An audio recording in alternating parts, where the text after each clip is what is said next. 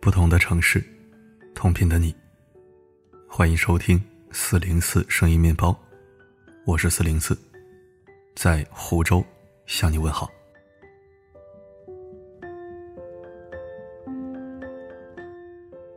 你知道吗？一个人一辈子的社交上限是一百五十人左右，而想要维系这些关系，则需要花掉一个人三分之二的时间。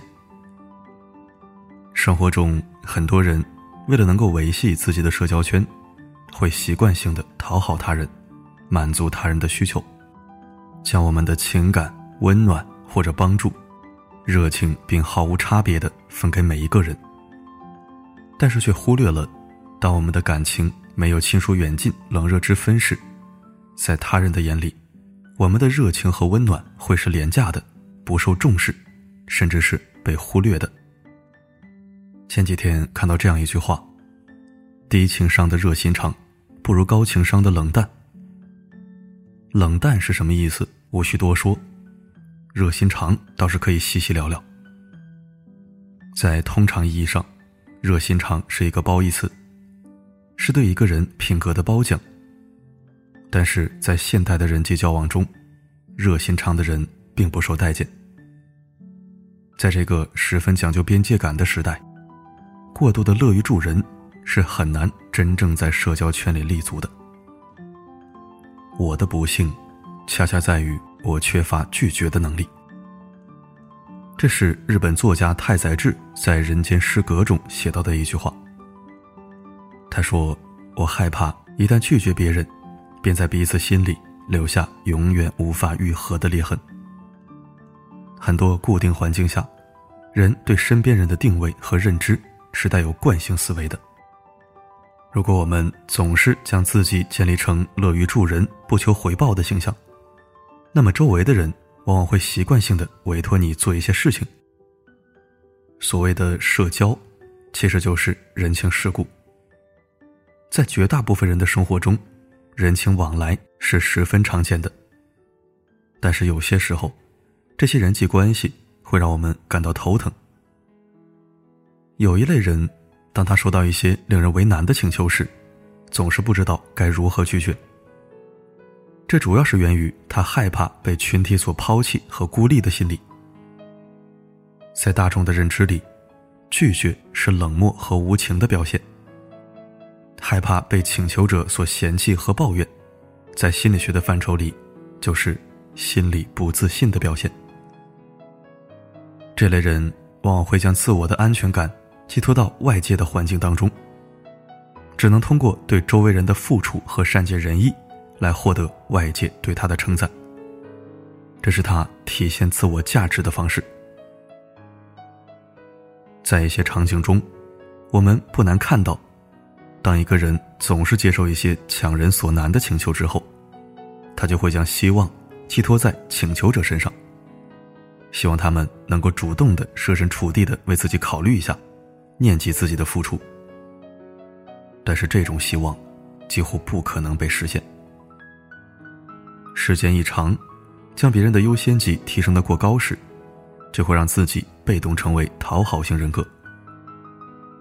才女蒋方舟曾说过：“真正欣赏你的人，他们关注的是你骄傲的样子，而不是你卑躬屈膝的模样。”对于在情感关系中无法找到自我的人来说，他们最需要建立的是自我认知体系，找到自我发光点，变得自信，给自己安全感和赞美，而不是全依赖于外界。好心办坏事儿这个词，相信大家并不陌生。当一个人在释放善良时，需要底线和理智，也需要情商与克制。热心肠的另一个弊端，就是容易在与他人交往时，释放一些不必要的善良和自以为是的好心。在人们最初的认知里，只要有一个善良的初衷，不管你做什么事，后果如何。你都是一个理所应当的好人，但事实并非如此。举个例子，留言对人造成伤害，至少需要两个人的参与：敌人的诋毁和朋友的转告。留言本身不会伤害到你，但朋友善意的提醒和转告，却间接造成了伤害。例子中的朋友，完美的诠释了低情商的好心是最伤人的利器。何炅，我想大家都不陌生。今年五月份时，他就因为自己的好心，而遭受到了一场非常严重的网络暴力。在那次的事件中。一向被冠以高情商之称的何炅，被网友贬得一文不值。事情的起因是何炅在一档节目中，一时好心为欧阳娜娜解释和摆脱演技差等不好的标签。也许是后期的剪辑，也许是因为情绪到了，何炅在那段发言中稍显得有些不够客观，只想为好友开脱，甚至还有些想要带动他人一起支持欧阳娜娜的意味。他当下走心的维护，不仅没有帮助欧阳娜娜证明，反而让她和自己都深陷网络暴力的深渊中，无法自拔。真正的高情商，并非是刻意的迎合，而是从一个更长远和宏观的角度审视和维系融洽的人际关系。朋友之间，不是一味的维护和赞美，相反，过度的包容，反而会。变成伤害。善意的谎言或许很甜，但苦口的良药才能真正的药到病除。人与人相处，最怕的就是被捧杀式评价蒙住了眼。真正高情商的人，既能坚持自己的原则和本心，又能以一种灵活机智的方式，让对方感到舒服。同样以高情商出名的主持人蔡康永，他一直信奉冷淡做人的理念。即便这样，他的身边也不缺朋友。他在一次采访中说：“和所有人都能好好相处，永远没有情绪，很冷静，很会处理麻烦的场面。”你不觉得听起来像在描述东京银座开夜店的妈妈桑，或者是夜店的公关吗？这不是高情商的人该有的样子。所谓的高情商，最终目的应该是服务于自我，让我们自己活得更舒服。那些在社交关系中感觉到吃力的人，大多都是分不清楚外界和内在的平衡，过于高看自己在他人心中的重要性，把自我放得太低，外界放得太高，或者太高看自己，忽视外界。这都会让自己陷入一个两难的境地，而最好的解决方法就是，不随便的去麻烦别人，也别无底线的接受别人的请求。这个时代的人与人之间的关系没有那么的密切，但同时也没有那么脆弱。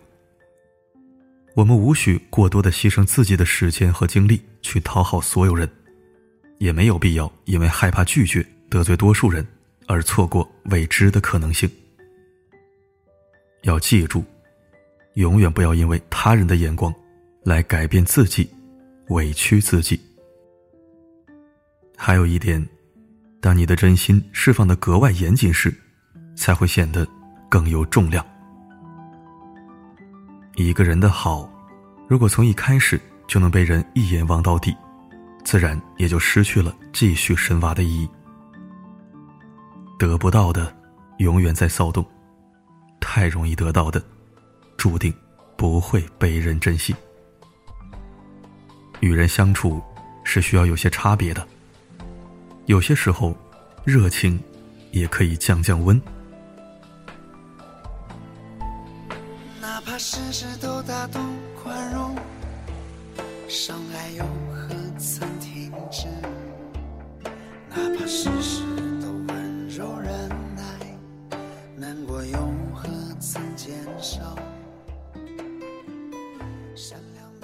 感谢收听。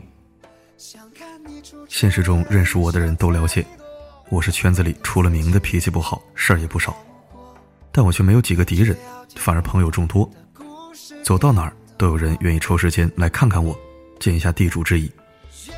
当然，我也会礼尚往来，以诚相待。成年人都是心中有数的。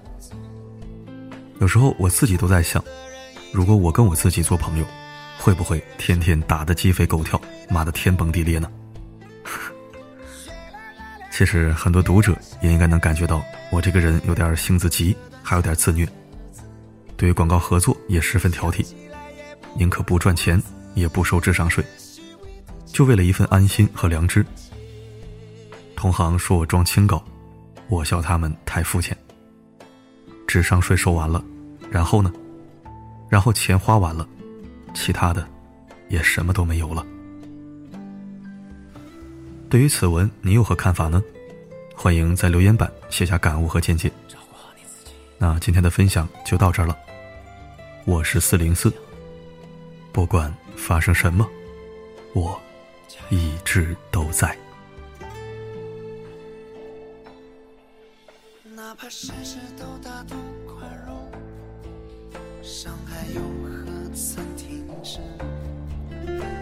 事事都温柔忍耐，难过又何曾减少？善良的你掏心掏肺，想看你出丑的人却太多，你自己也不好过，却要替别人的故事感动。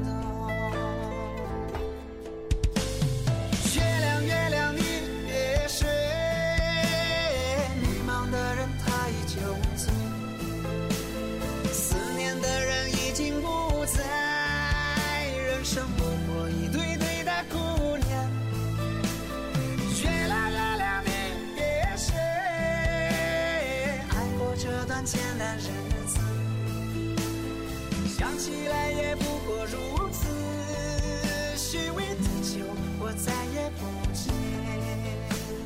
月亮月亮你别睡，哦，迷茫的人他依旧醉，思念的人已经不。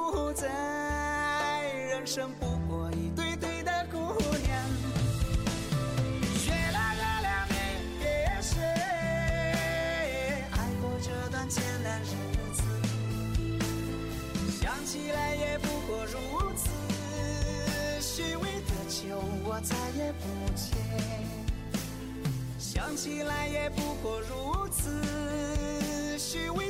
有我再也不